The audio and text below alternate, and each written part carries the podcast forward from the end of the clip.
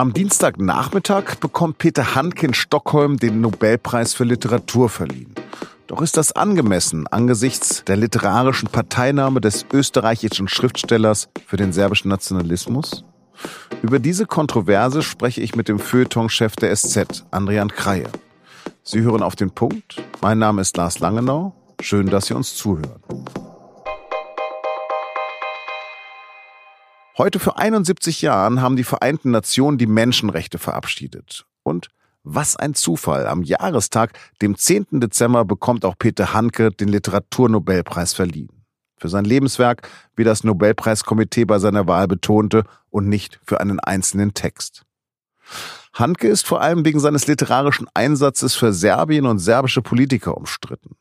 Auslöser war ein Text unter dem Titel Eine winterliche Reise zu den Flüssen Donau, Save, Morava und Drina oder Gerechtigkeit für Serbien, für den Handke durch Serbien gereist ist. Der erschien Anfang 1996 in der SZ, also nur wenige Monate nach dem Massaker von Srebrenica, bei dem serbische Milizionäre 8000 muslimische Bosnier ermordet hatten. Der Text löste damals wütende Diskussionen aus, weil er die serbischen Kriegsverbrechen verharmloste. Und auch in den nächsten 20 Jahren flammte der Streit bei jeder neuen Veröffentlichung Handkes immer wieder auf. Und so wurde vor der festlichen Zeremonie in Stockholm Kritik geübt. Die Internationale Gesellschaft für Menschenrechte etwa kritisierte die Entscheidung der Schweden als skandalös. Die Verleihung des Preises für den, Zitat, Leugner schwerster Kriegsverbrechen Serbiens sei ein weiterer Schlag in das Gesicht der Opfer von Verbrechen gegen die Menschlichkeit. Der selbst ziemlich umstrittene türkische Präsident Erdogan nannte Handke einen Rassisten. In Stockholm protestieren die Mütter von Srebrenica. Albanien und Kosovo boykottieren wegen Handke den Festakt. Andere hoffen auf eine Entschuldigung oder zumindest eine Klarstellung in Handkes Nobelpreisrede. Die wird aber erst nach Redaktionsschluss dieser Folge halten. Mitte Oktober hatte Handke bei einem Besuch in seiner österreichischen Heimatgemeinde Griffen auf jeden Fall noch sehr aufgebracht auf Kritik reagiert. Ich bin ein Schriftsteller, komme von Tolstoi, ich komme von Homer, ich komme von Cervantes und lasst mich in Frieden und stellt mir nicht solche Fragen. Über diesen umstrittenen Nobelpreisträger habe ich mit Feuilleton-Chef Andrian Kreie gesprochen. Andrian, regt sich Handke da zu Recht auf? Aus seiner Position kann man das gut verstehen. Er versteht sich als Schriftsteller, aber er hat nun mal politische Entscheidungen getroffen in seinem Leben und vor allem eben in den 90er Jahren in den Balkankriegen. Und das kann er nicht ungeschehen machen und er weigert sich auch beharrlich, sich damit auseinanderzusetzen. Es geht um den Text, seinen Reisebericht Gerechtigkeit für Serbien. 1996 veröffentlicht in der Süddeutschen Zeitung zuerst und nachher ist ein Buch rausgeworden.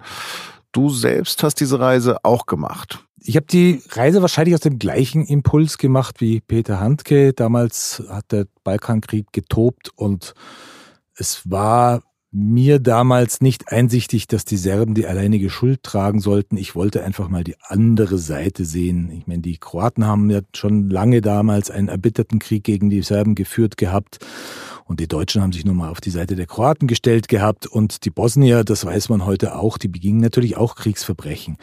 Peter Handke hatte meiner Meinung nach damals schon den richtigen Impuls, nach Serbien zu fahren. Er hat dann nur die falschen Schlüsse gezogen und das ging dann wirklich bis hin zur Geschichtsverfälschung und er hat dabei einige sehr entscheidende Fehler gemacht. Welche Fehler waren das? Also prinzipiell war sein Fehler einfach, dass er aus seiner ursprünglichen Abscheu vor dem Krieg, seinem Hass auf die Täter der NATO, also er hat die NATO als Täter gesehen, einfach auf die andere Seite der Täter geschlagen hat. Und das ist ein Reflex, der sicherlich im Denken der 60er Jahre wurzelt. Da gab es einfach so eine antiautoritäre Guerilla-Romantik und immer die Vorstellung, dass es in jedem Krieg doch noch auch eine gerechte Partei geben muss. Das gab es dort aber nicht und er weigert sich bis heute hartnäckig anzuerkennen, dass es das nicht gab.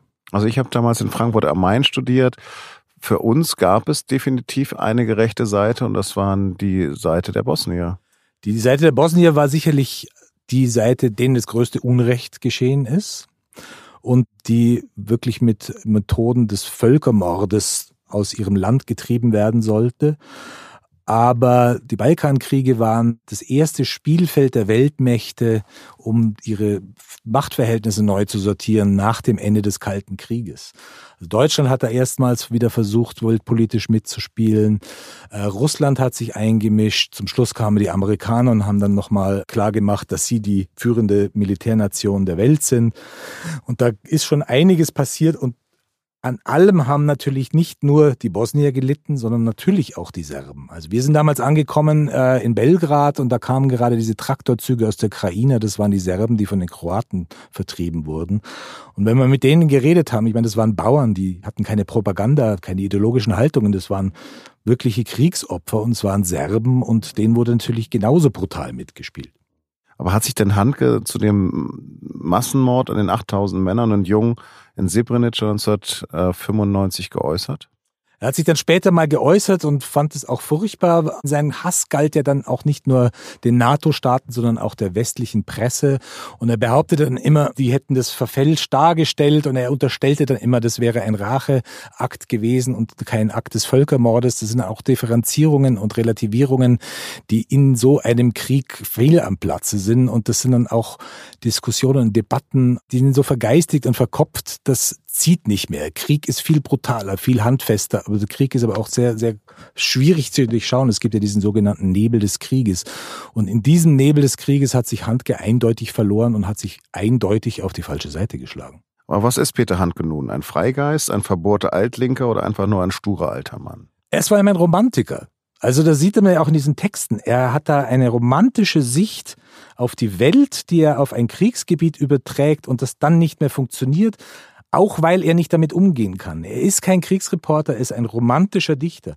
Und diese romantische Weltsicht, die wurzelt natürlich auch in diesen Utopien der 60er Jahren, wobei in dieser Romantik steckt natürlich auch immer die Gefahr des Reinheitsgedankens. Das ist seine Sehnsucht nach unverfälschter Kultur, nach so einem unverfälschten Leben.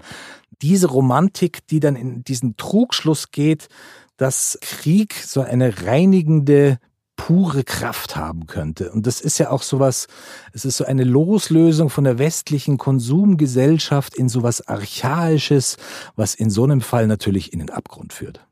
Darf Handke heute Abend den Nobelpreis bekommen? Meiner Meinung nach sollte er nicht bekommen. Meiner Meinung nach hat sich, haben sich die Nobelpreisjurys in den letzten Jahren aber sowieso deserviert. Das sind oft ähnliche Trotzreaktionen wie in diesem Denken, das äh, mit dem Handke sich so verrannt hat. Es ist genauso, Barack Obama den Friedensnobelpreis zu verleihen, an einem Punkt, wo er den Drohnenkrieg weiterentwickelt hat und wirklich auch brutal geführt hat. Das war eine ganz eindeutige Trotzgeste gegen George Bush. Genauso wie Bob Dylan gegen den Literaturkanon aufzustellen. Das sind für mich Trotzreaktionen und keine Würdigungen eines Lebenswerks und keine neuen Punkte in einem wirklichen Kanon. Da machst du heute Abend die Augen zu bei der Verleihung. Nein, ich schaue mir das ganz genau an. Vielen Dank. Bei der Zeremonie wird am Dienstag übrigens auch Olga Tukatschuk ausgezeichnet, die den Literaturnobelpreis rückwirkend für 2018 bekommen hat. Und jetzt noch Nachrichten. Die Demokraten im US-Repräsentantenhaus machen im Impeachment-Verfahren gegen Donald Trump ernst.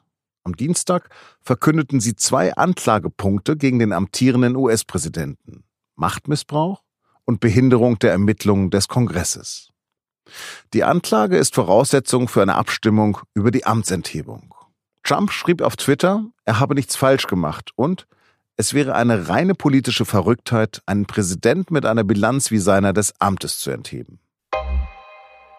Ein Wohnungsbesitzer aus Augsburg muss 1000 Euro Entschädigung an einen Mietinteressenten zahlen.